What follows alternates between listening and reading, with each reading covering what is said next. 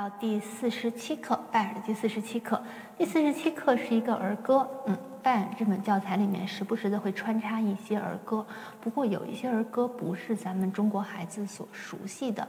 咱们需要知道的是，儿歌它是从歌曲那边过来的，所以它会有歌唱的一些特点，咱们去抓住它歌唱的特点就好了。嗯，好。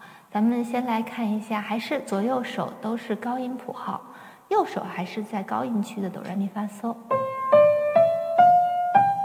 是这个位置。然后它这个左手二指在中央 C 上，所以基本上左手的位置是是这几个音，是这样的。好，那么这个曲子是一个四三拍子。咱们可以找到它四三拍的韵律。好，我们先看看它右手的旋律是怎样的。右手就应该是这个儿歌的主旋律，就是唱的那个部分，它应该是有呃歌唱的语气特点的。还是咱们识谱的时候，先速度调慢一点啊。这个速度是四分音符等于六十九。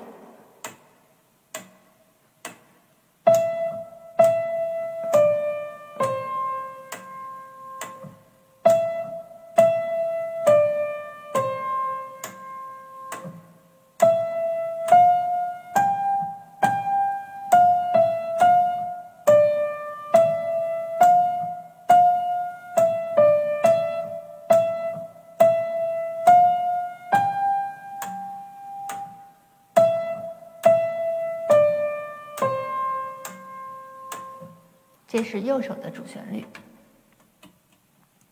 嗯，主旋律的音不多，然后它虽然第一行和第三行没有标连线，但是我们就可以按照我们的习惯，在每个长音的后面做一下分句，不要把它全都弹成连的，会有点，嗯，太长了那个气息感。好，这个是右手，然后咱们来看看左手。嗯，它这个左手的伴奏用了一些侧击技术，但是又是变化了的侧击技术。但是因为它左手变化比较多，它不像前面的呃有的是分解和弦的那种伴奏就比较明显，哆嗦咪嗦哆嗦咪嗦那个形式，或者有的就是一直的配合右手的重复，它都不是。所以这个左手虽然是伴奏，但是它在和右手合在一起的时候，会有一点。复调的感觉，所以嗯，大家慢慢就会发现，拜耳上这些儿歌，其实合手弹奏都相对稍微困难一点。好，咱们看一下左手的谱子啊，也是四分音符等于六十九。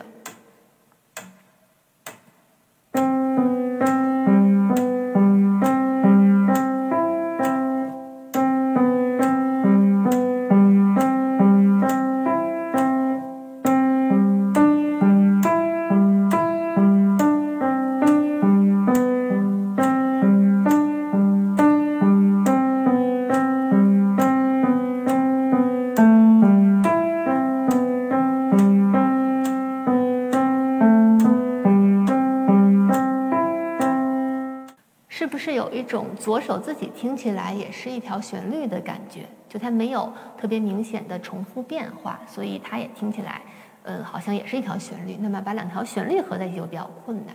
咱们先讲一下左手啊，我有几个要讲的地方。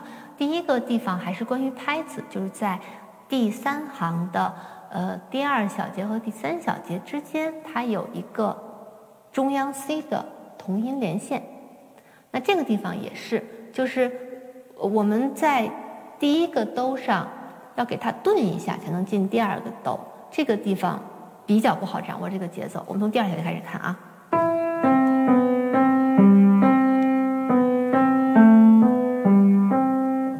所以我觉得我老师那个办法还是很好用的，就是在正拍上的同音连线，我们把它当做空拍来唱。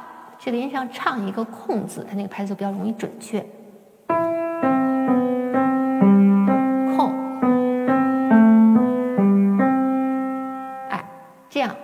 找准那个拍点在哪里了，这是这曲的第一个难点。然后另外还有一个要讲的地方就是，我们看左手它的连线基本上是一小节一画，但是好像如果我们要按照连线来分句的话，那个气息就很断。从第一行啊。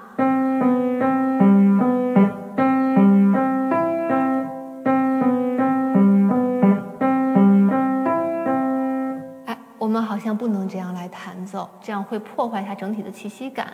所以有一种说法就是，古典时期的乐曲，它很多连线可能不是让我们分句的意思，它可能是呃一谱多用，有可能这个乐曲也有，比如说小提琴的版本，然后小提琴的功法，它画的是小提琴的功法。并不是要我们分句的地方，所以我们具体分句的时候还要考量，该尊重乐谱的时候，我们要严格的遵遵守它。但是有一些地方我们可能需要分析，它可能不是让我们分句的地方，那我们就要灵活处理。那么这个曲子，我觉得咱们看第一行的第二小节和第四小节的结尾是四分音符，我觉得这个地方是可以断句的，然后刚好配合右手也在分句，剩下后面两行全部都是八分音符。那么我们就给它弹成连奏就可以了，就不用再断句了。我觉得是这样。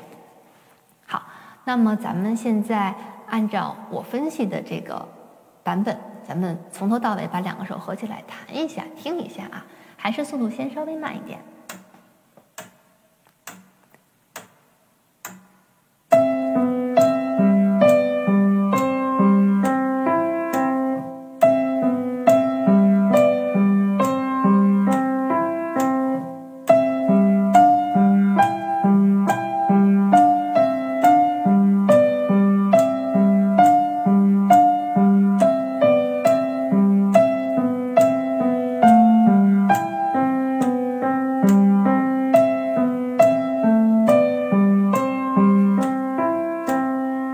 觉得这样处理连线的时候，我们可能听起来更加的舒服一点，啊，这个曲子因为它和声有难度，所以我觉得大家在演奏的时候可以不弹得太快。它给的速度术语还是 moderato，是中速。那么咱们我觉得比现在这个速度快一点就可以了。我们可以试一下八十的速度。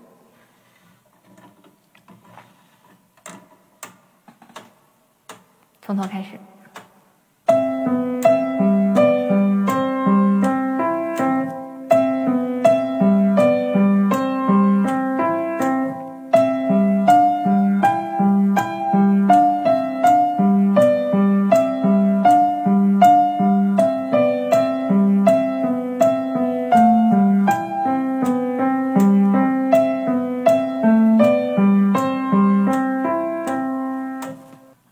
在这种歌曲的演奏的时候，我觉得结尾可以做一点点的渐慢。